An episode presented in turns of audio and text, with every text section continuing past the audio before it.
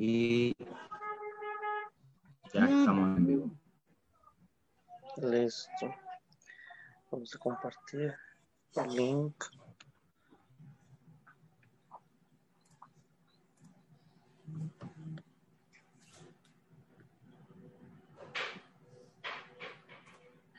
Claro, no me aparece. Hola, hola, para la gente que se va conectando, ¿cómo están? Dios me los bendiga. Eh, de verdad espero estén muy bien. Hoy traemos un tema muy importante, un conversatorio. Le llamé Café con Dios porque estamos en la tarde, eh, donde muchos tomamos café, otros té, lo que sea, pero póngase como y queremos realmente que usted saque un tiempito para conocer un poco más acerca de Dios, una palabra eh, de educación, de historia y también de reflexión al final para acercarnos más a Dios, ¿verdad? Ustedes, algunos ya me conocen y saben que pues soy una persona que me apasiona Jesús, eh, me apasiona hablar de estas cosas y, y por eso estamos acá.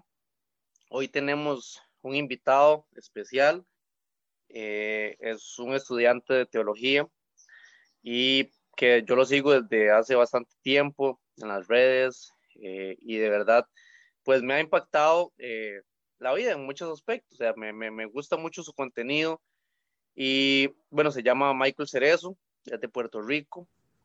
Y de verdad eh, espero podernos edificar mutuamente y que cada uno de los que va a ver esto realmente salga con una nueva perspectiva, salga con, con algo nuevo en su vida, que le podamos edificar realmente eh, y nada, bueno, eh, Michael, si quieres, se nos, nos, presenta ahí un poco más, nos habla un poco de a qué iglesia vas o eh, un poco más de, de, tu vida, dónde vives exactamente y eso. ¿verdad? Listo, listo. Gracias, David. Muchas bendiciones a los que se están conectando, a los que están viendo eh, las diferentes plataformas. Como dijo David, mi nombre es Michael Cerezo. Eh, soy estudiante de teología. Este, yo voy a algunos añitos estudiando, gracias a Dios, ha sido una experiencia extraordinaria. Y soy de Puerto Rico, como bien mencionó David, específicamente de Carolina, Carolina, Puerto Rico, eh, nacido y creado por acá. Y ya llevamos algún tiempo compartiendo a través de las redes sociales eh, contenido que edifica, ¿no? Este, contenido que aporta mucho valor a las personas y eh, mi enfoque siempre ha sido ayudar al prójimo eh, con todo lo que nosotros tenemos a nuestro alcance, um, aclarar dudas, etcétera. No, no, no lo sabemos todo. Me gustaría ¿verdad? partir de ahí. No, no, no lo sé todo, pero, pero gracias a Dios me siento muy, muy bendecido de, de, de haber aceptado este desafío de, de ir a un instituto o a una universidad a estudiar para prepararme para ese llamado que Dios eh, en algún momento me, me, dijo, ¿no? Y para mí es un privilegio estar por acá, compartir con David desde Costa Rica, Puerto Rico, para hablar de lo más que a mí me apasiona, que es la palabra de Dios. Así que si usted está conectado, le, invito a que se tome estos primeros minutos para compartir el, el live y eh, si tienes papel y lápiz y quieres hacer tus anotaciones, lo puedes hacer también pero de todas formas, esta transmisión pues se va a quedar grabada en la plataforma de Facebook. Así que muchas bendiciones y, bienvenidos a todos. Gracias, David. Eh, sí, de verdad, bueno, hoy, eh, como ya vieron en eh, la mayoría, ¿verdad? En, las publicaciones, en la publicidad que hemos hecho, vamos a hablar específicamente de la iglesia de Éfeso o de lo que Juan le escribió a esa iglesia en ese momento.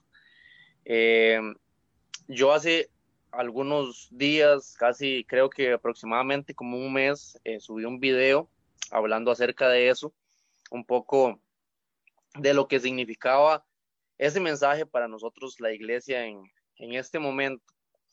Pero hoy queremos como expandir un poco más ese conocimiento y hablar desde, desde el principio porque para entender realmente eh, un contexto debemos conocer la historia de eso y entonces por eso eh, estamos hoy acá para conocer el contexto, conocer más a profundidad cada uno de esos detalles y para eso traemos este conversatorio. Eh, número uno, quiero que Michael nos cuente acerca de en qué momento se escribió esta carta, o sea, en qué momento se escribe esta, esta carta de Apocalipsis a la iglesia, eh, en qué año, eh, cómo fue, quién se cree que, que lo escribió, ¿verdad? Y, y, todo esto, que empezamos por ahí. Bueno, me disculpan. primero hay que, hay que empezar compartiendo que el libro de Apocalipsis es un libro eh, fabuloso. A mí me encanta. Lastimosamente, el libro de Apocalipsis pues, ha sido muy mal interpretado durante décadas, yo diría siglos, por pues, diferentes personas y demás, que no, no viene al caso en estos momentos, pero el libro Apocalipsis es un libro que las personas lo han colocado como un libro de terror, ¿no? Eh, un libro donde conozco muchas personas que no se atreven a abrir el libro Apocalipsis o leerlo o estudiarlo en profundidad por miedo a lo que ya a, estas otras interpretaciones que las personas han tenido. Sin embargo, yo quiero partir de la premisa de que el libro Apocalipsis es un libro de esperanza.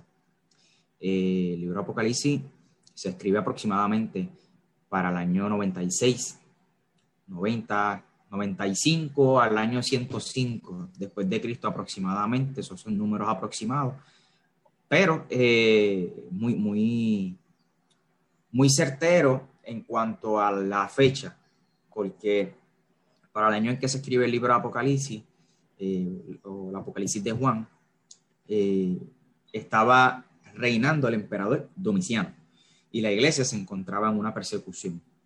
De hecho, la iglesia había sido perseguida por siete emperadores.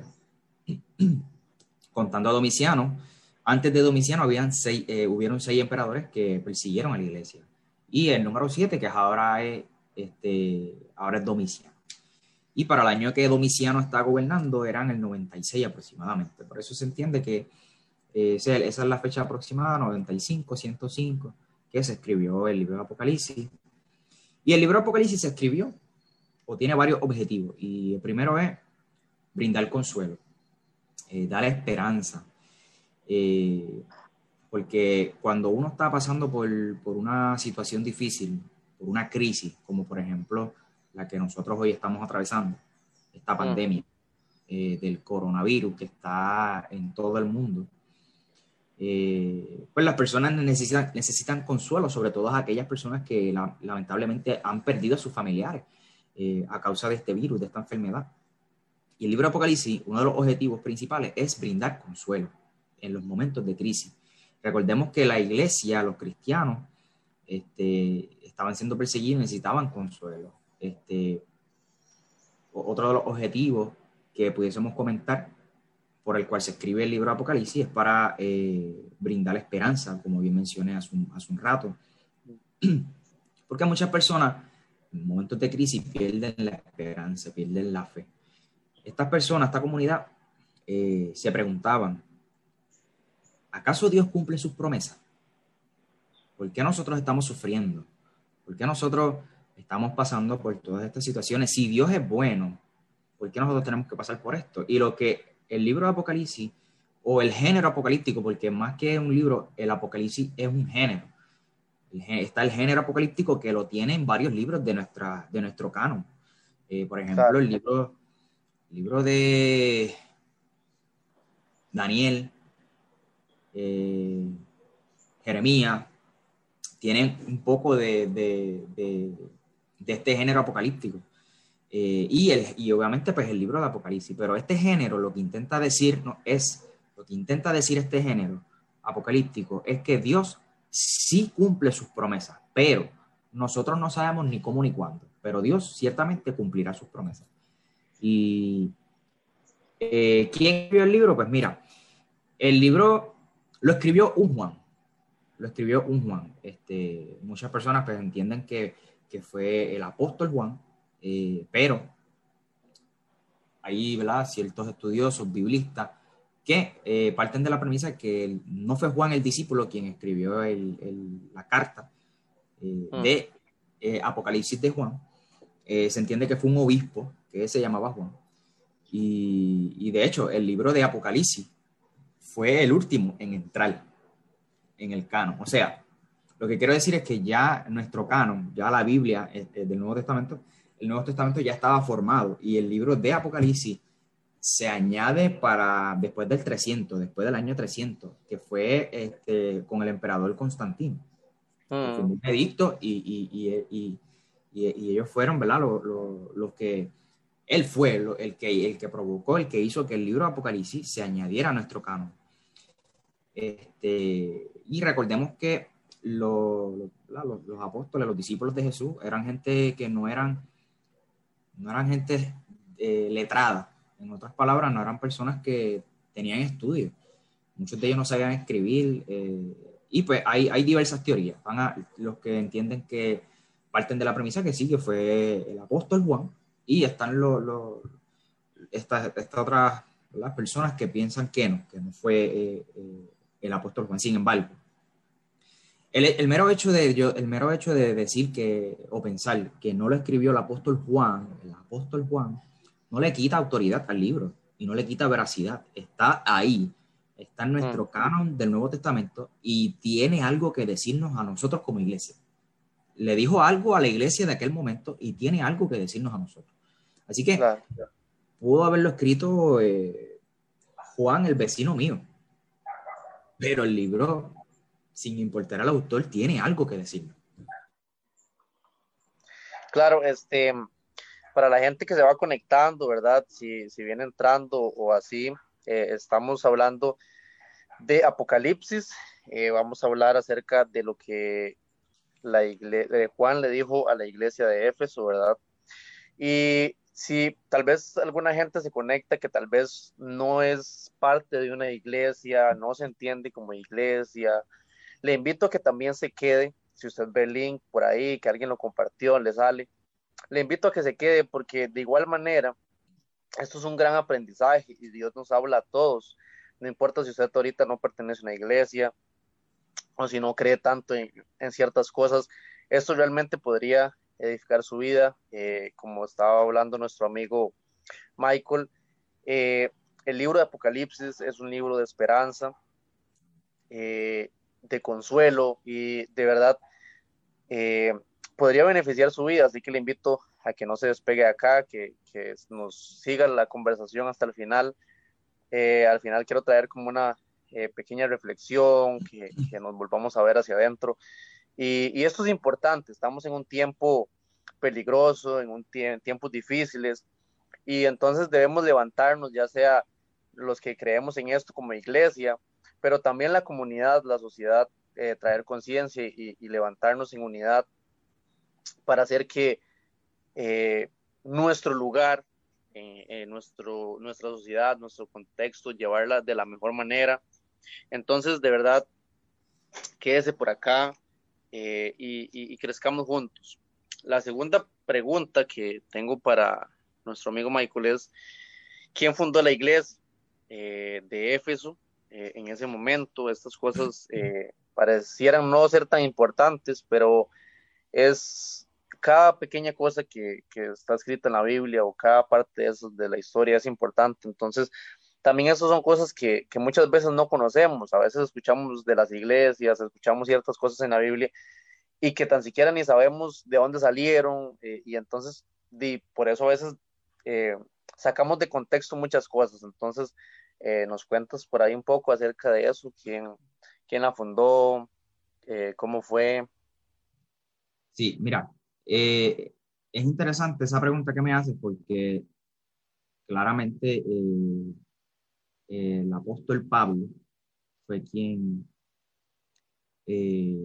funda esa iglesia. De hecho, si nos dejamos llevar por el libro de Hechos, vemos a Pablo en Éfeso y creo que, eh, si no me equivoco, si mi mente no me falla, que ellos tienen un dilema con, con, este templo que, ha sido formado. Eh, tenían un templo a la diosa Artemisa, que los romanos la llamaban la diosa Diana. Eh, así que era una comunidad pagana, pero eh, ciertamente quien funda esa comunidad es el apóstol Pablo. Es interesante, David, porque es el apóstol Pablo quien dedica una carta a la iglesia de Éfeso o a los Efesios. Eh, obviamente son los discípulos de Pablo, ¿no? Eso, esa, la carta de Efesios, eh, según la academia, se considera una carta deuteropaulina, o sea, una carta después de Pablo, es decir, que el apóstol Pablo no escribió la carta de Efesios, pero sí sus discípulos. Y se considera una carta paulina, se considera una carta de Pablo, porque tiene la teología o el pensamiento de Pablo. Este, yo sé que probablemente hay personas que están acá conectadas que pudiesen pensar, entonces, ¿cómo, cómo me dices que no, no fue el apóstol Pablo quien la escribió cuando en ese libro y en muchos otros libros, eh, en muchas otras cartas del Nuevo Testamento, dice, yo Pablo escribo con mi puño y letra, o yo Pablo los escribo, los exhorto. Eso se llama pseudoepigrafía. En Arriba Bichuela, mira, como esto es un conversatorio, esto es algo de preguntas y respuestas, yo me estoy dando la, la libertad de compartir toda esta información, pero, eh, y creo que es importante, ¿no? Eh, claro. Pero eh, la pseudoepigrafía, para que me puedan entender en el lenguaje español, es un plagio.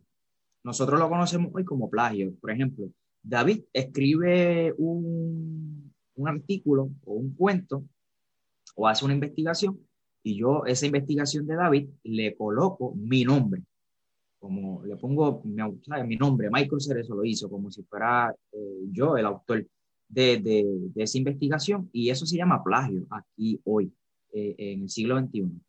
Sin embargo, para el primer siglo, eso era algo normal. Eso era algo normal. Era algo normal que alguien escribiera algo y le pusiera el nombre de algún apóstol.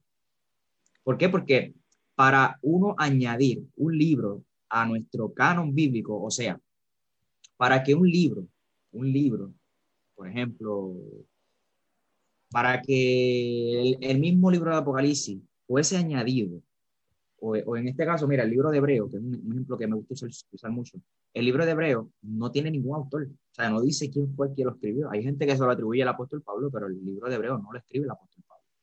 Este, no sabemos quién es el autor del libro de Hebreo. Sin embargo, la iglesia en un momento dado, eh, para, para el primer siglo, segundo siglo, le estaban atribuyendo el libro de Hebreo a Pablo.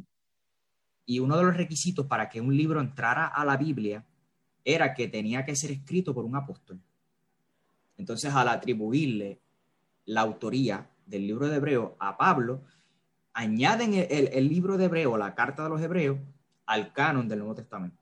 Así que uno de los requisitos para que cualquier libro fuera añadido a, nuestro, a nuestra Biblia era que tenía que ser escrito por un apóstol. O sea, que tenía que, tenía que ser escrito por un apóstol.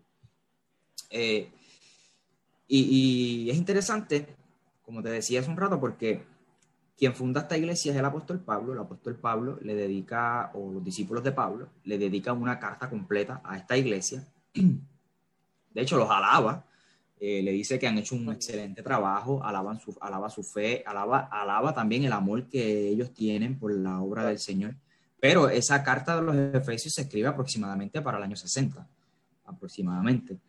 Eh, estamos hablando que han pasado varios años, porque Apocalipsis se escribe aproximadamente entre el 95 al 105, ¿no?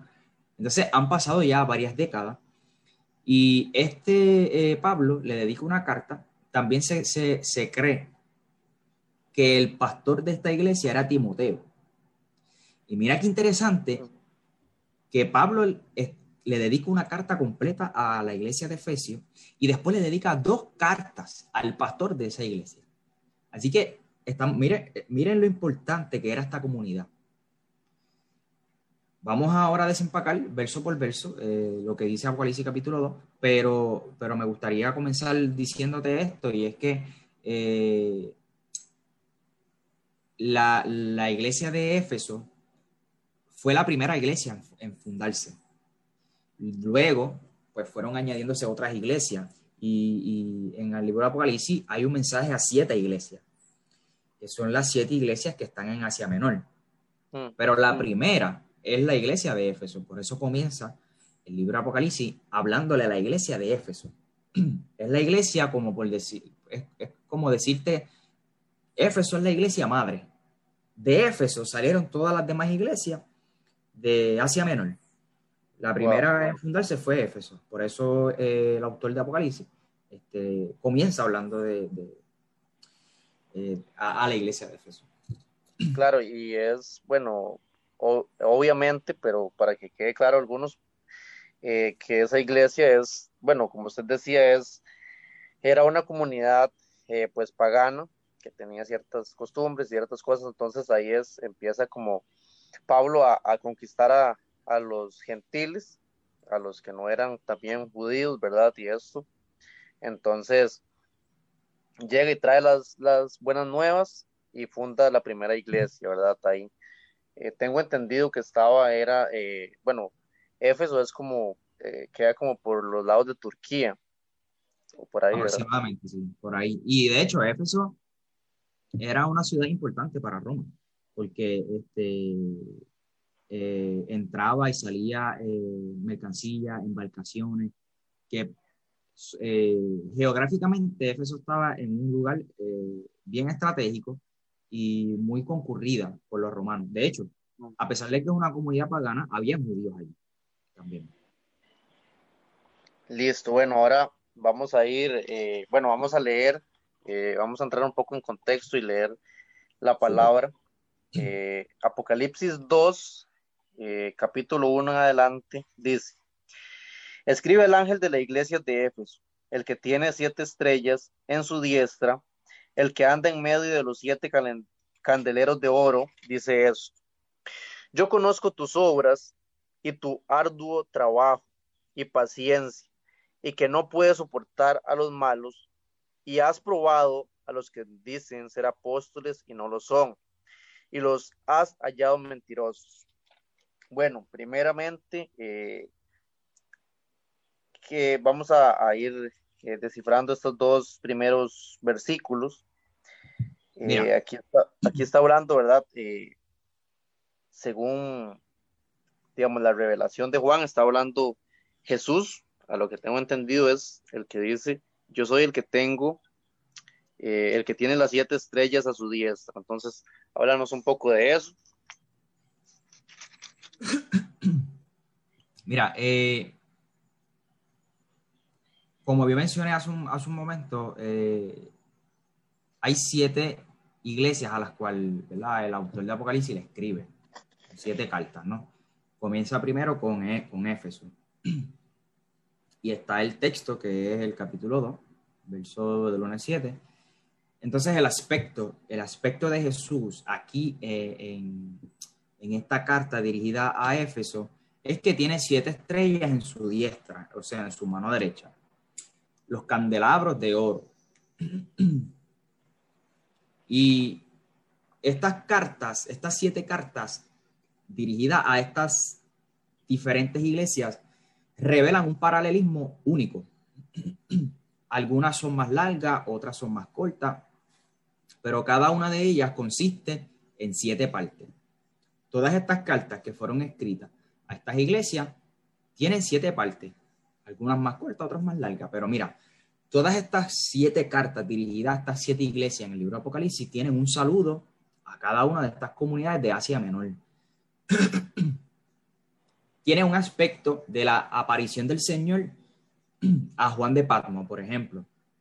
Aquí acabamos de leer que eh, aquí el Señor se le presentó con siete estrellas en su mano derecha. Luego tiene una evaluación de la salud espiritual de esa iglesia. Después da unas palabras de alabanza o unas palabras de reproche, que lo vamos a estar viendo eh, en breve en los demás versículos. Luego tiene unas palabras de exhortación. Continúa con promesas para el que salga victorioso. y al final, pues les da un mandato a escuchar lo que el Espíritu está diciendo a las iglesias. Y las primeras tres iglesias son Éfeso, Esmirna y Pérgamo. Entonces, las cartas concluyen con promesa. Claro. No sé si tú puedas, no sé si tú puedas seguir leyendo, léete los, hasta, el, hasta el versículo 7 para que podamos entender. Dice, eh, por el 3, dice, y has sufrido y has tenido paciencia y has trabajado arduamente por amor de mi nombre y no has desmayado. Pero tengo una cosa contra ti, que has dejado tu primer amor. Recuerda, por tanto, de dónde has caído y arrepiéntete y haz las primeras obras. Pues si no vendré pronto a ti y quitaré tu candelero de su lugar, si no te hubieres arrepentido. Pero tienes esto, que aborreces las obras de los Nicolaitas, las cuales yo también aborrezco. El que tiene oídos, oiga lo que el Espíritu dice a las iglesias. El que venciere, le daré a comer del árbol de la vida, el cual está en medio del paraíso de Dios. Mira qué interesante que en las primeras tres iglesias, Éfeso, Esmirna y Pérgamo, la carta termina con una promesa. Si tú prevaleces, si tú perseveras, si tú continúas haciendo lo bueno, mira, te voy a dar de comer del árbol de vida, que está en el paraíso de Dios. Pero si tú te fijas, las otras cuatro, que es la, iglesia de Tiatira, Sardis, Filadelfia y la Odisea, concluyen con el mandato de oír con atención lo que el Espíritu está diciendo. Vuelvo a repetir, las primeras tres termina la carta con una promesa. Luego las otras cuatro iglesias, la carta termina, hey, escucha bien lo que estoy diciendo, escucha lo que el Espíritu dice a las iglesias. Entonces Jesús alaba o reprocha a cuatro congregaciones. Primero, Éfeso, Pérgamo, Tiatira y Salvi, y Sardis. Eh, alaba a dos, que es Esmirna y Filadelfia, y reprende a una, que es la Odisea. Mm. Estas siete iglesias son representativas en la, de la Iglesia Universal. Las siete cartas van dirigidas a todos estos lugares donde se reúne eh, el pueblo de Dios para el culto, ¿no? Para tener comunión y, alcanzar a otras personas. Así que el número siete es bien importante que no lo tomemos aquí literal, porque al principio comenzaste leyendo eh, que Jesús tenía, o el Señor tenía siete estrellas en su mano derecha. Y mira qué interesante que son siete cartas a siete iglesias. Esas siete estrellas son las siete iglesias que acabamos de comentar. Eh, Éfeso, Esmirna, Pérgamo, Tiatira, Sardis, Filadelfia y la Odisea. Siete. Pero el número siete no se puede literalizar. De hecho, nada de lo que está en Apocalipsis se puede literalizar. Si literalizamos los, los símbolos que hay en el libro de Apocalipsis, matamos el género apocalíptico porque la, la idea de, o no la idea, sino más bien el género apocalíptico, una de sus peculiaridades es esa, que se escribe por, por, por, la, a través de símbolos, imágenes, eh, mm. los colores, la numerología, el cosmos, y todo eso tiene un significado. Eh, pero no se puede literalizar. Así que el número 7 básicamente viene representando como, como, la iglesia universal, ¿no? Mm. Eh, envió, envió Juan, envió Juan las siete cartas a cada una de estas iglesias a la que iba dirigida o, simplemente esa envió todas las cartas a todas las iglesias. Y la realidad es que, eh, así como esta carta va dirigida a, Éfeso, no significa que, que, Éfeso solamente se quedó con esa carta o fue la única carta que leyó, sino que, todas estas cartas circulaban entre todas estas comunidades y se leían unas a otras para seguir ¿verdad? perfeccionándose en, la fe. Claro, es como, es como, en cuestión, es como para eso, digamos, ahora nosotros tenemos la Biblia para lo mismo, es, ellos eh, pues cada una tenía un mensaje, y, pero todos iban compartiendo la palabra y crecían unos a otros porque al final eh, todos podemos caer como en esa como en esas conductas, podríamos llamarlo, como en esas eh, doctrinas o en ciertas cosas que empezamos a fallar como seres humanos. Entonces, en, un momento determinado eh, le estaba pasando a esa iglesia, pero no quería decir que en algún momento no le fuera a pasar a la otra lo mismo que estaba viviendo esa, ¿verdad? Eh, yo quiero recalcar, eh, antes de continuar, dos cosas que me encuentro acá y una es justo que dice que Dios tiene las siete estrellas en su, en su mano. O sea, entonces Aquí eh, empezamos para mí con, la primera palabra de, eh, esperanza, de fe, eh, de agarrarnos de una promesa, porque eso quiere decir que Dios tiene a todas las iglesias, ahí podríamos incluirnos usted y yo, en su mano. Entonces, si estamos en su mano, realmente estamos seguros. Ahora, número dos, que muchas veces nosotros como eh, líderes, pastores, etcétera, eh, hemos hecho algo tal vez sin mala intención, pero un poco mal, y podríamos agarrarnos de algo que, que, Jesús transmite acá, y es que Él dice, Él antes de traer como un juicio, un reproche, o digamos como una palabra de, de, de corrección. De corrección, ajá. Él primero trae las cosas buenas, las virtudes que tiene esa iglesia. ¿Por qué? Porque si nosotros traemos lo malo al principio, siempre podríamos herir a una persona y la podríamos alejar.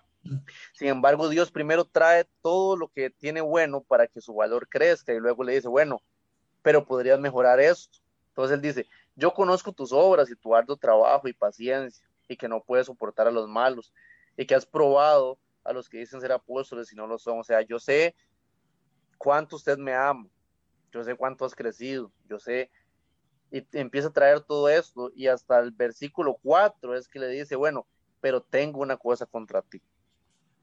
Entonces, eh, ahí es donde viene eh, la, la cuarta pregunta que tenía y era, ¿qué significa cuando le dice, tengo una cosa contra ti, que has dejado tu primer amor? Mira, esa pregunta está súper interesante y, te las quiero contestar, pero no sin antes eh, ir verso por verso, porque hay muchísima tela aquí para cortar. Este, ¿verdad? Y, yo sé que hay, personas que nos están viendo que, tienen preguntas y algo que tú, que tú compartiste que me pareció espectacular y realmente es así. Las siete estrellas están en la mano. En otras palabras, iglesia, tú estás en mi mano. Esta, esta gente se encontraba en persecución por el imperio romano. Y literalmente Jesús le está diciendo, mi iglesia, mi pueblo, yo los tengo en la palma de mi mano. Yo los cuido. Y oye, y nosotros hoy probablemente no estemos sufriendo persecución, pero estamos trancados en nuestras casas por, por causa de, de, una situación de pandemia, ¿no? Y lo que Jesús yo creo que hoy le está diciendo a, usted y a mí como iglesia, como parte del cuerpo de, Cristo, es que simplemente, mira, eh, descansemos en Él porque nuestra vida está en las manos de Dios. Y, descansemos en Él, porque Él tiene cuidado de nosotros, como tú bien compartiste. Y eh, mira qué interesante, que habla, habla acerca de, unos candelabros de oro. Ah, cuando dice, escribe al ángel de la iglesia de Éfeso, obviamente, pues aquí habla del, líder, ¿no? Del pastor de, la iglesia. Eh, el que camina en medio de los siete candelabros de oro. Los candelabros de oro, pues son los miembros de la iglesia. Este, candelabros. ¿Por qué? Porque es lo que se usa para dar luz. Un candelabro, no, no puedo buscar una imagen ahora, pero este, es como una especie de figura que tiene como varias, como varias patitas y, y como las películas antiguas, cada una de esas patitas eh, hay una vela y se prende ¿verdad? en fuego para iluminar. Mm. Eh, y, y, los candelabros son los miembros de la iglesia porque representan la esposa que espera espera la llegada del esposo, en este caso de nuestro Señor Jesucristo. Eh, y el esposo espera que, que sus seguidores, que, su, que su esposa eh, permanezca fiel.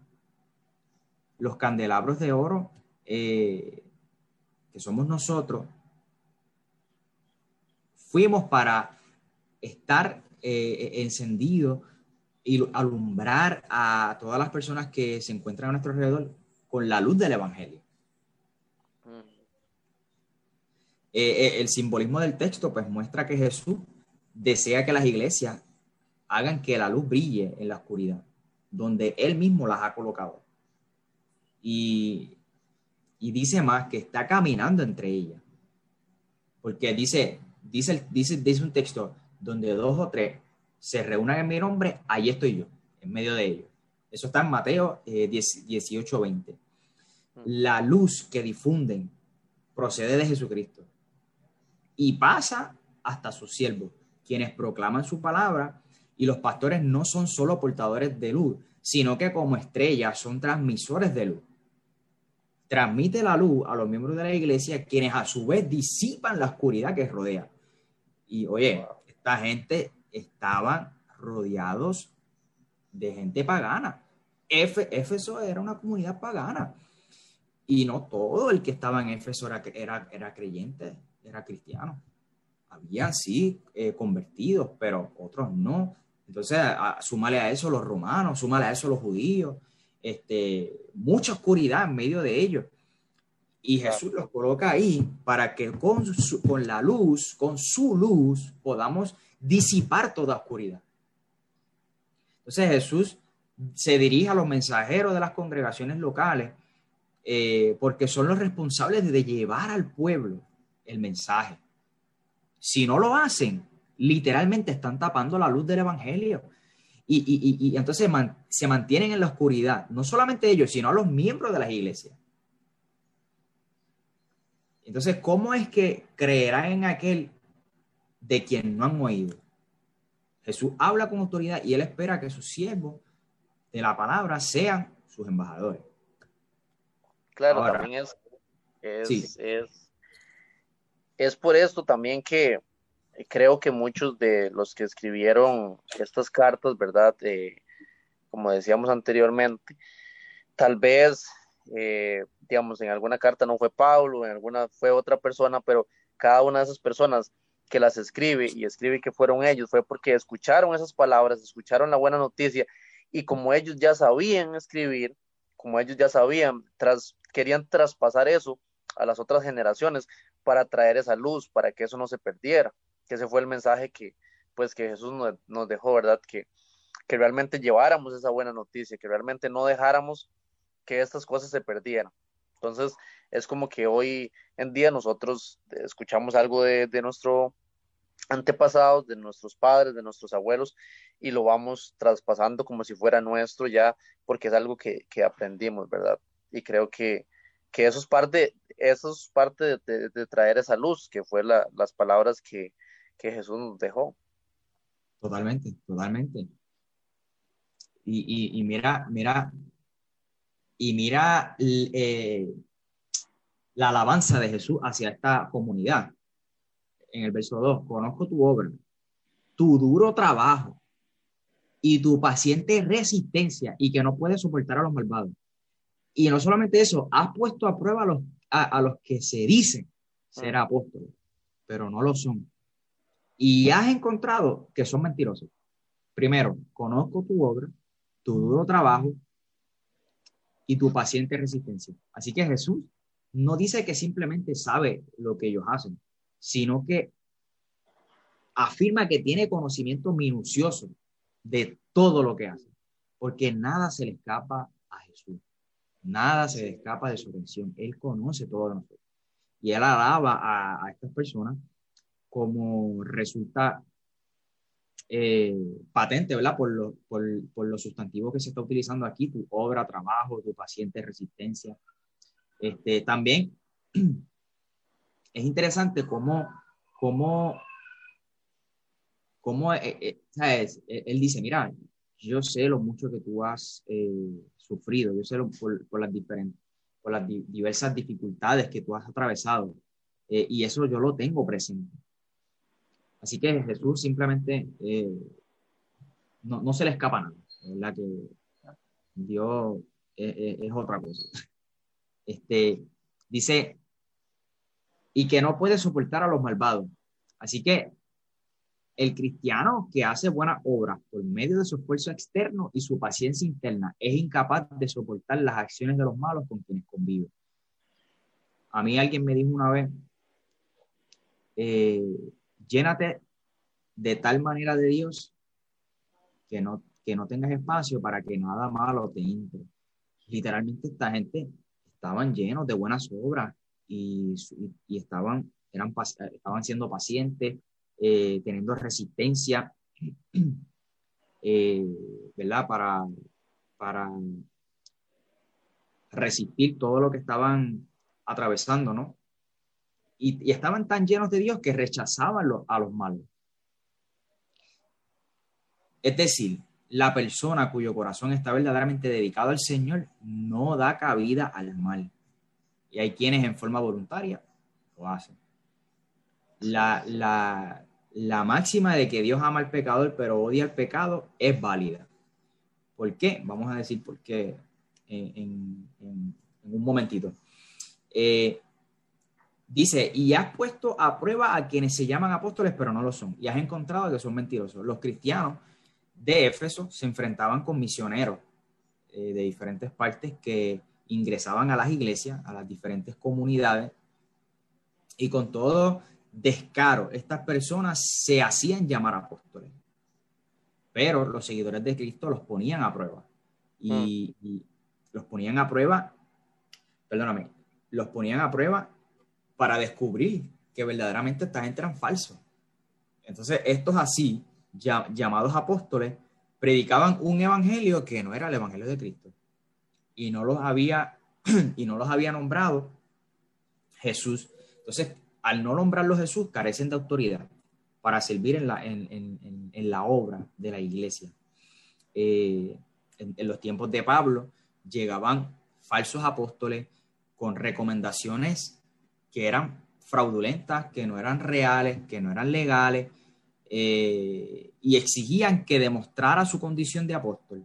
Entonces los efesios sometieron a prueba la doctrina y las obras de esta gente y, descubrieron que eran gente impostora, que eran gente que no, no eran, no eran lo que ellos decían o lo que ellos afirmaban.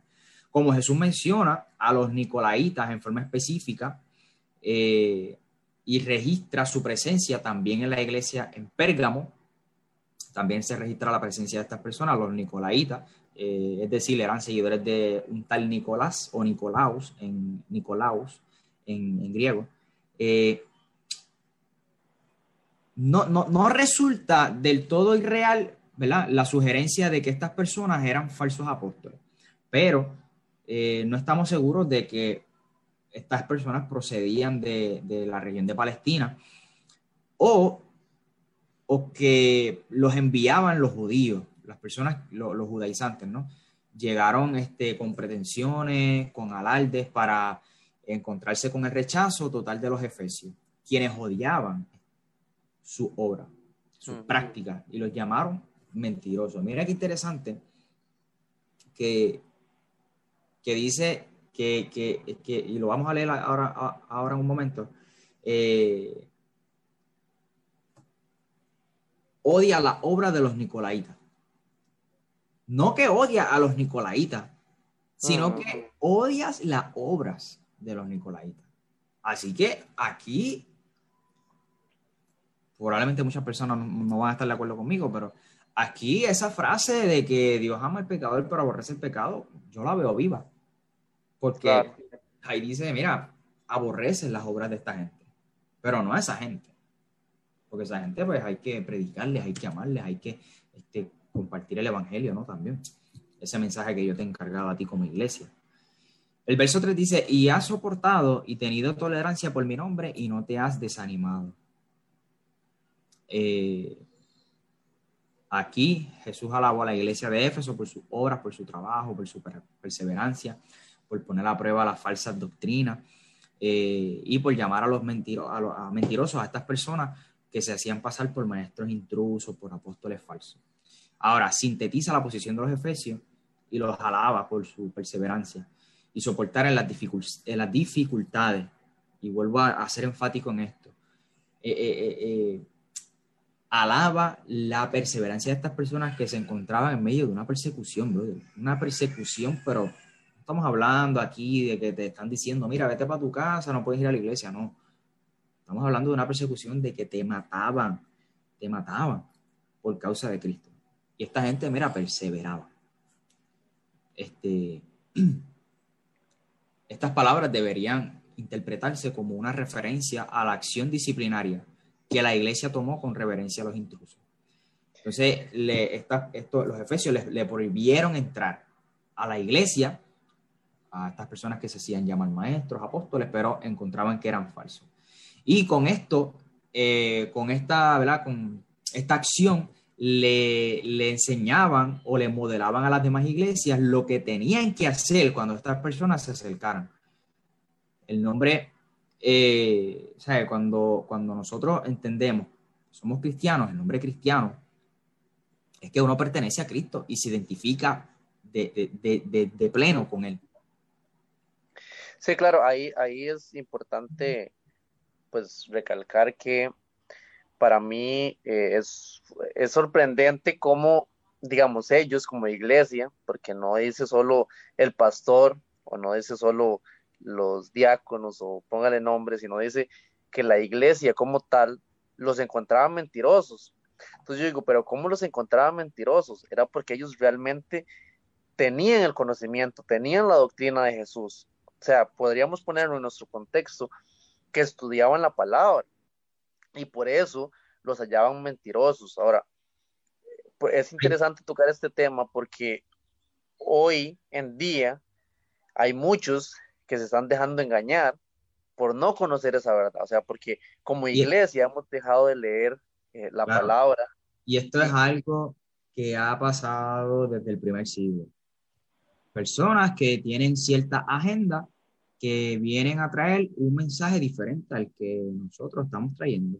Este, y eran personas que se, se, decían, yo soy cristiano, pero que venían con una teología diferente o con ciertas costumbres que no eran las enseñanzas de Cristo. Los nicolaitas, mira, no, no, no hay una, una especificidad ¿verdad? de quiénes eran estas personas, pero eh, mientras yo estaba estudiando y leyendo, eh, una de las cosas que, que me llamó mucho la atención es que estas personas eran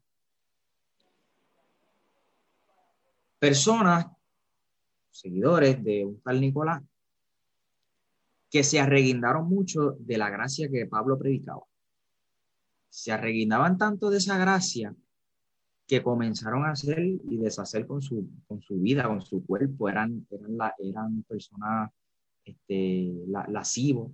Este, es como, como decimos aquí en Puerto Rico, sigue por ahí para abajo, que Cristo, ¿sabes? que Dios es amor, que Cristo es gracia, y tú me entiendes.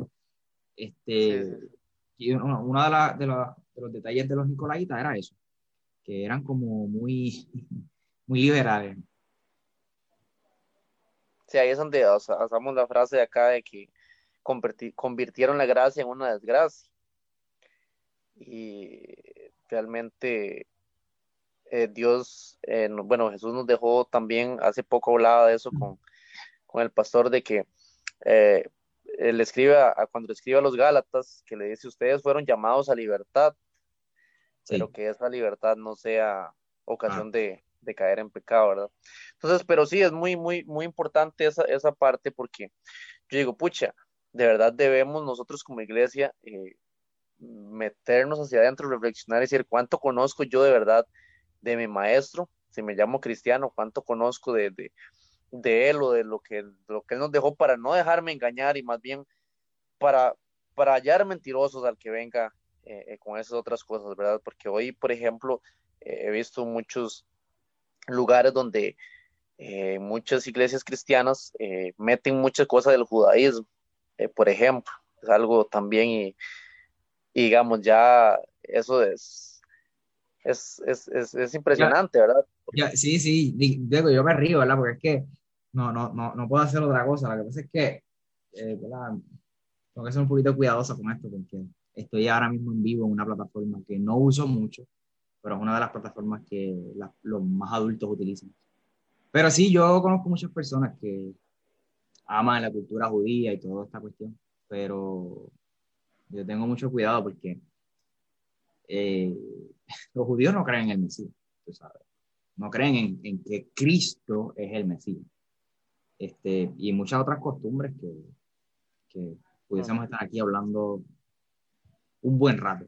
Este, y ciertamente, mira, hay, hay algo que me, me, preocupa muchísimo y es que nosotros como cristianos, nosotros a veces pensamos, David, que, que los que tienen que estudiar la Biblia o los que tienen que estudiar teología son los que tienen el llamado pastoral, los que tienen este, un llamado evangelista, eh, los que tienen un llamado. Yo creo que estudiando, brother, estudiando, yo, yo me he dado cuenta que todo cristiano, el que tenga la oportunidad, número uno, el que tenga la oportunidad, número dos, el que tenga el dinero, número tres, el que tenga el tiempo de hacer lo que lo haga. Porque, ¿cómo es posible que tratemos de seguir a, un maestro, a, un Cristo, a un Jesús, pero no conocemos eh, nuestra fe? Sea, y, tuve una situación, ¿verdad? En, en, Instagram, una de las plataformas que yo más uso, esta muchacha me escribe, me dice, y esto es un paréntesis para continuar, me dice, mira, eh, estuve hablando con un judío, de hecho, una persona judía también, estuve hablando con un judío y esta persona me trajo varios textos eh, de la misma Biblia, de su Biblia, de nuestra Biblia, este, para decirme que Cristo no es, no es el Mesías. Y me, y me escribió, mira, me confundí, este, no sé, dame luz, eh, como decimos aquí en Puerto Rico, dame luz, eh, ayúdame, eh, dime algunos textos que puedo responderle a él. Y yo le dije, mira, yo lo más que te puedo decir es, yo no sé la conversación que tú tuviste con él y, y a veces la gente piensa que uno es un diccionario andante o una enciclopedia andante y quieren que uno le reserva todo, pero este, por eso me gusta siempre decirle a la gente, mira, yo no lo sé todo, yo, estoy, yo soy estudiante, estoy aprendiendo todavía. Y, y, la Biblia es algo que tú, uno nunca va a llegar a, un conocimiento absoluto, porque la Biblia es viva y es eficaz, y, lo que te dice hoy y te habla hoy, eh, te puede hablar en, un año después de una forma diferente. Eh, Correcto. ¿no? este, pero yo le, yo le comentaba, mira, yo creo que tú deberías de estudiar la fe a la que tú persigues, a la que tú profesas, porque tú te paras a hablar con un musulmán, tú te paras a hablar con un testigo de Jehová, tú te paras a hablar con todas estas personas que no son personas que siguen a, Jesucristo y conocen su religión. O sea, eh, de arriba abajo, de adentro para atrás. Y entonces nosotros, eh, no sé, brillando por su ciencia, no, hemos sido muy diligentes en esa parte. Y, yo creo que, mira, si somos cristianos, obviamente seguimos a Cristo, pero conocemos verdaderamente lo que estamos eh, profesamos, lo, que seguimos. Eh, pero bueno, eso es otro tema que no, no, quiero entrar mucho porque después la gente me, coge repelillo. Hay una pregunta que me hiciste ahorita eh, y es esa parte de esa parte de, de la, del amor, ¿no? sí. Que es la primera, la primera eh, lo que trae Dios, que dice, tengo una cosa contra ti, en el versículo 4. Que has abandonado tu primer amor. Entonces, aquí vemos ya que en lugar de continuar con las palabras de alabanza, Jesús a esta iglesia, el líder de la provincia de Asia, eh, que entendemos que muchos estudiosos entienden que era Timoteo, el líder de esta comunidad, eh, Jesús castigó y advirtió a estas personas, a los cristianos de, de a pesar de sus incesantes esfuerzos de oponerse a la gente malvada que habían ingresado a la iglesia para corromper a, la gente que estaban allí eh, y, perseverar sin cansarse perdón, y, sobrellevar las dificultades en nombre de Cristo. Algo andaba mal en la iglesia de Jesús. Y era que ya no seguían demostrando el amor a Cristo que tuvieron los primeros años de su vida cristiana. Eh, entienda, esto es una comunidad que en los tiempos de Pablo Pablo predicó por un periodo de tres años, si nos dejamos llevar por el libro de Hechos, eh, y predicaba de una forma que le resultaba útil y le enseñaba eh, públicamente de casa en casa a estas personas. Entonces, alrededor de una, de una década más tarde, Pablo escribe a Timoteo, o los discípulos de Pablo escriben a Timoteo, quien era pastor de Éfeso, y le dijo que había que amar con corazón puro, con buena conciencia y fe sincera, con el propósito de, la, de que la obra de Dios entre ellos fuese creciendo. Eh, entonces, mencionó que algunos maestros falsos en la congregación se dedicaban a los mitos, a la genealogía, eh, sin fin en lugar de las exigencias de amor. Y eso lo podemos encontrar en 1 Timoteo, capítulo 1, verso del 4 al 6, donde Pablo está hablando eh, todo esto a, nuestro querido amigo Timoteo. Eh, ¿A qué se refiere aquí? Has, abandonado tu primera amor. Han surgido diferentes interpretaciones. Este, y yo lo que puedo decir es que ahorita comentaba David que esta comunidad, Pablo comienza a predicar eh, en el libro de los Hechos muy temprano. Eh, luego de le dedica un libro específicamente a esta comunidad de Éfeso, que entendemos que era ya para el 60, y, 60 70 aproximadamente. Le dedica un libro a la iglesia de Éfeso, así que ya esta comunidad, ya esta iglesia estaba establecida y ahora estamos en el año 96 aproximadamente. Así que han pasado varias décadas. Eh, en otras palabras, los cristianos, los primeros cristianos que estaban allí ya no estaban ahora. Muchos habían fallecido, eh, muchos de los líderes ya eran viejitos, otros ya habían fallecido. Así que aquí estamos viendo una nueva generación. Has dejado tu primer amor. ¿Qué cosas tú hacías antes? ¿Cómo comenzaron ustedes que ahora no están haciendo? Eh, cuando esta iglesia se formó, tus padres o tus abuelos eran así, así, así, así. ¿Qué pasó con ustedes que, no son como ellos? Y es que muchas veces, eh, muchas veces tendemos a, seguir los caminos de nuestros padres, de nuestros abuelos, simplemente por cultura, por, porque fue lo que se nos enseñó desde pequeño. Y yo creo que hay un texto que me gusta muchísimo que habla Job, que dice, eh, mira, de oída, yo te había oído. En algún momento yo te conocía por lo que la gente me decía de ti, por lo que yo escuchaba de ti. Pero ahora mis ojos te ven, en otras palabras, ahora yo he experimentado quién verdaderamente tú eres. Y estas personas, probablemente esta generación nueva de, de, de, de Éfeso, de la iglesia de Éfeso, este, eran personas que pudiésemos decir que, estaban, estaban por costumbre, que lo que hacía, lo que estas personas hacían, lo que esta iglesia hacía antes ya no, ya no lo estaban haciendo. Eh, Michael, pero ¿a qué se refiere? ¿Amar a Dios o amar al prójimo? La, yo diría las dos, porque es que yo no puedo decir que amo a Dios si no amo a mi prójimo. Yo creo que si yo amo a Dios, si yo amo a Dios, que es una relación vertical, se va a ver reflejada en la forma en que yo trato a la gente que está, mira, en forma horizontal, en la, alrededor de las personas que me rodean. De hecho, de hecho, más abajo dice, y también eh, has dejado tus primeras obras. Y yo creo que en mi caso, cuando yo realmente, eh, digamos, Jesús me transforma, cuando me apasiona, cuando me encuentro con Él realmente, eh, podemos decir como en ese punto donde ya uno sabe quién es, no por lo que le dijeron, sino que uno ya lo conoció personalmente. Creo que ese, ese amor es automático y uno simplemente se apasiona por, por ir a, ayudar a alguien, transformar a alguien, eh, digamos, en, eh, digamos, de una u otra forma, ayudar, sembrar la esperanza, ir y, y contarle lo que Jesús hizo con nosotros. Y entonces creo que dejaste tus primeras obras fue eso, que luego llegó como esa esa como, comodidad en la iglesia, esa, esa, eh, ¿cómo fue que dijo usted? Eh, pues bueno, no, no, no, sé, no sabría, ¿verdad? Habría que ver eh, en sentido, en qué sentido te, te refieres a, en cuanto a comodidad.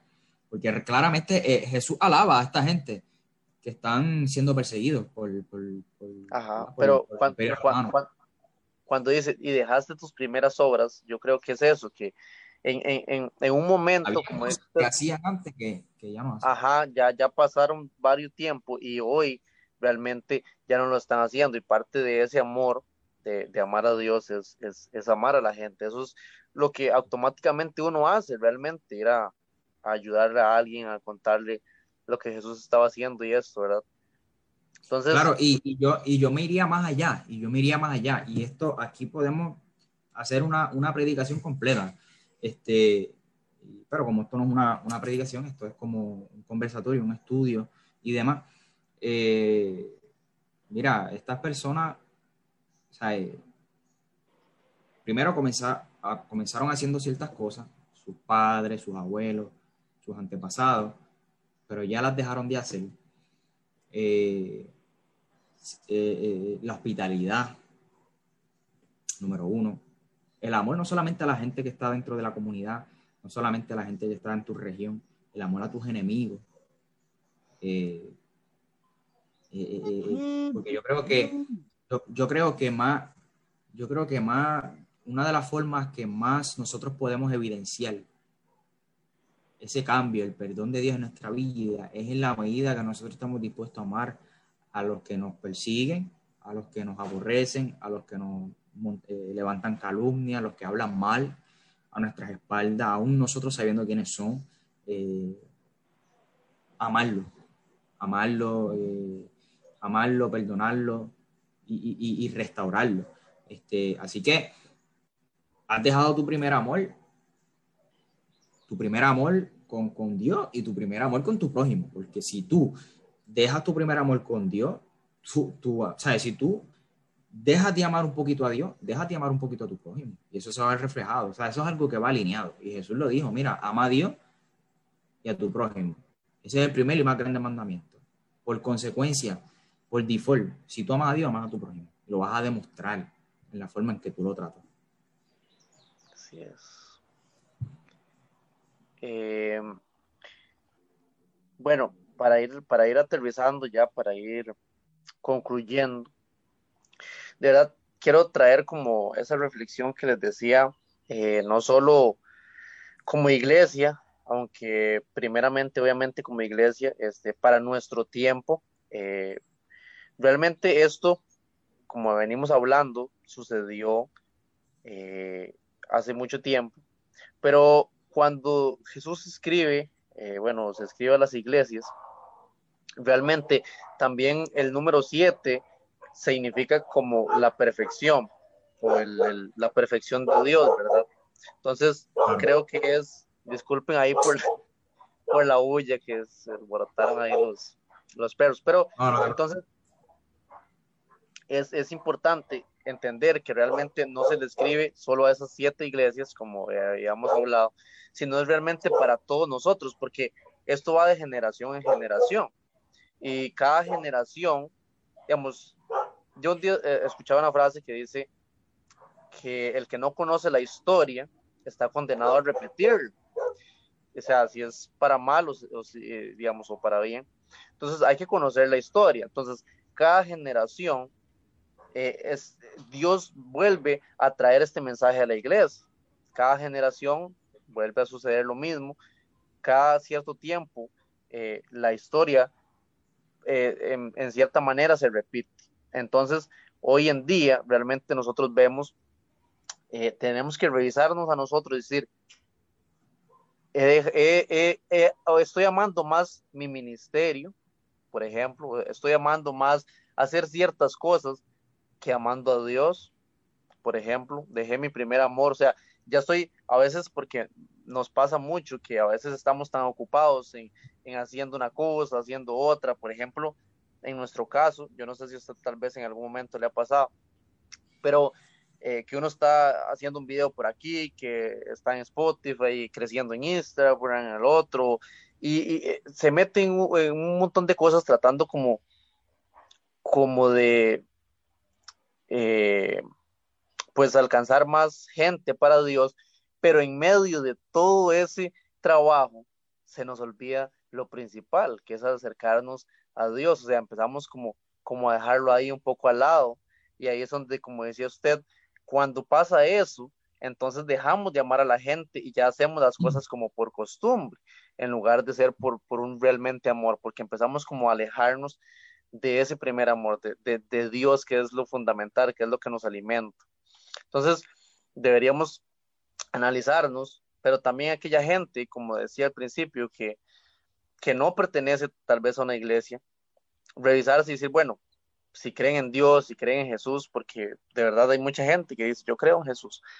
Eh, entonces, ¿cuánto estás visitando tu cercanía con, con, Jesús? Porque es lo más importante. Al final, eh, la religión no salva a nadie, el que salva es Jesús.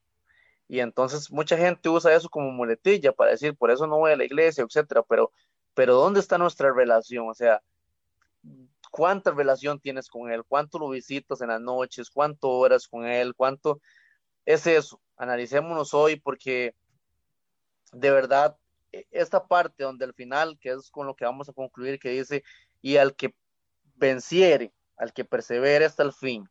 Entonces, es, es eso, o sea, ahorita no sabemos si, si las cosas como, como país o como eh, mundo van a mejorar en las cosas que nosotros queremos o no, pero tenemos una promesa realmente, pero la promesa es estando con Jesús, estando cerca de Él y, y entonces es ¿realmente estamos cerca o realmente solo decimos que estamos cerca? Entonces reflexionemos, de verdad traigamos eso a conciencia. Y si nos hemos alejado, Jesús siempre está con los brazos abiertos para, para recibirnos, pero entonces hoy, hoy sería un buen día para que nos acerquemos y le digamos, aquí estoy, he cometido errores, eh, puedo estar haciendo esto, esto, el otro, pero aquí estoy, quiero tener una relación genuina contigo y, y eso será suficiente para aclarar muchas cosas y para, para tener eh, esta esperanza de nuevo. Yo diría que eh, en el tiempo que estamos viviendo, los que estamos trancados en nuestras casas, al menos en Puerto Rico ya las cosas han estado, eh, no estamos tan trancados como antes, pero yo creo que es un excelente periodo para nosotros hacer una introspección y hacer como esta iglesia, verificar las obras que hacíamos antes que ya no hacemos. David comentaba que amo más mi ministerio, o, o sea, amo más a mi ministerio o al, Dios, o al Dios de mi ministerio. Yo diría, y yo añadiría, es un buen momento para nosotros reflexionar y preguntarnos si amamos más a Dios, si amamos más al templo o al Dios del templo. Porque muchas personas a mí me han dicho, este, mira, esto es un ataque a la iglesia y la gente tendrá ¿verdad? Su, su, opinión acerca de esto. Para mí no, para mí no ninguna eh, ataque a la iglesia, yo creo que Dios algo nos quiere enseñar como comunidad de fe, como, como cuerpo de Cristo. Este, y, y, creo que, que es, es, un tiempo interesante para nosotros, para nosotros entender y, y aquellos que ¿verdad? se aferraron mucho al, mucho al templo, entender de que tenemos de amar más al Dios del templo que amar al templo, porque Dios no se. Este, Dios no habita en un templo hecho por manos de hombres. Claro, con esto no quiero decir que no, no, debemos de congregarnos y demás, eh, pero hay personas que se, se, se, enfocaron tanto en el templo que ahora cuando se nos quitó el templo, eh, pues no sabíamos qué hacer y tuvimos que reinvertir reimaginar, como dice mi pastor, la forma en que hacemos iglesia. Eh, así que es un buen momento para, para, comenzar a hacer una introspección y verificar eh, ese amor que yo tengo hacia Dios y hacia mi prójimo. Sí, y entonces, bueno, al final dice, eh, el que tiene oído oiga lo que el Espíritu dice en las iglesias y al que venciere le daré a comer del árbol de la vida, el cual está en medio del paraíso de Dios. Entonces, como decía usted eh, al, inicio, eh, Dios siempre nos va a dejar una promesa. Él nos deja una promesa eh, al que venciere, pero ¿cómo podríamos traducir eso en nuestro tiempo? O sea, ¿qué es ese vencer? O sea, ¿cómo permanezco? ¿Cómo... Mira, aquí dice que todo el que tenga oído escuche lo que el Espíritu dice a las iglesias. A todo el que triunfe le daré permiso para comer del árbol de la vida que está en el paraíso de Dios. Que el que tenga oído que escuche eh, lo que el Espíritu dice a la iglesia. Bueno, hay gente que tiene oído y no escucha. Este, en otras palabras, tú, tú puedes oír, pero si no haces nada de lo que yo te estoy diciendo, pues entonces tú no estás escuchando. O sea, tú no estás poniendo en práctica, tú no estás siendo hacedor de la palabra. Creo que Pablo dijo en algún momento, mira, no escuches solamente, actúa. Así que esto es un llamado a la acción. Eh, a todo el que triunfe le daré permiso para comer del árbol de la vida que está en el paraíso de Dios. Eh,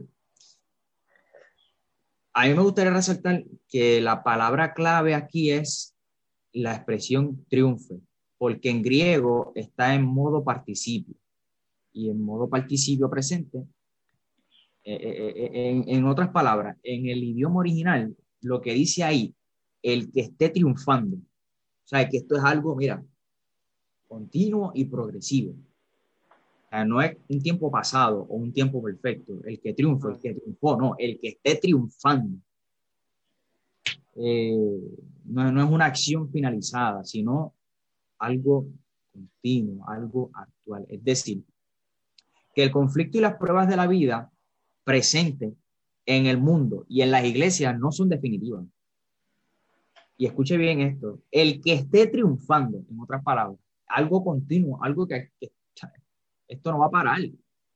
Esto no significa que en esta iglesia y en todas las iglesias no van a haber situaciones, no van a haber problemas, no van a haber desafíos. Claro que los habrá. Bien importante que tengamos eso presente porque en el idioma original hace ese énfasis. Eh, el triunfo previsto de, de, la iglesia pues tiene su fundamento en la victoria alcanzada por, por, por Cristo, ¿verdad? Por, por, Cristo, porque ya Cristo ganó la batalla. Pero la guerra todavía no ha terminado. Aunque Cristo ganó la batalla, la guerra no ha terminado. Eh, no solo los mártires, sino todos los creyentes que estén involucrados personalmente en esta guerra contra Satanás y con sus eh, con su, con su escuadrón. Todo seguidor de Cristo recibe la promesa de vida eterna y todas estas y todas las promesas que le hace el creyente al que triunfe. O sea, a todo creyente verdadero se le van a dar estas promesas. Jesús promete al que triunfe, perdón, el derecho de comer del árbol de la vida.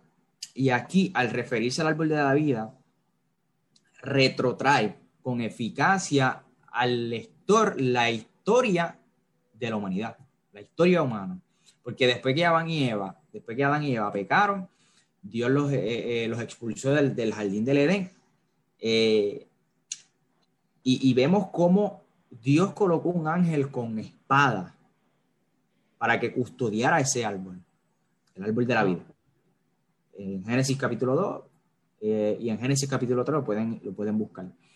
Entonces, al custodiar dicho árbol, Dios impidió que nuestros antepasados comieran del fruto, eh, del fruto del árbol de la vida. Y con ello, que vivieran eternamente en estado sin redención, en el que existían los ángeles caídos.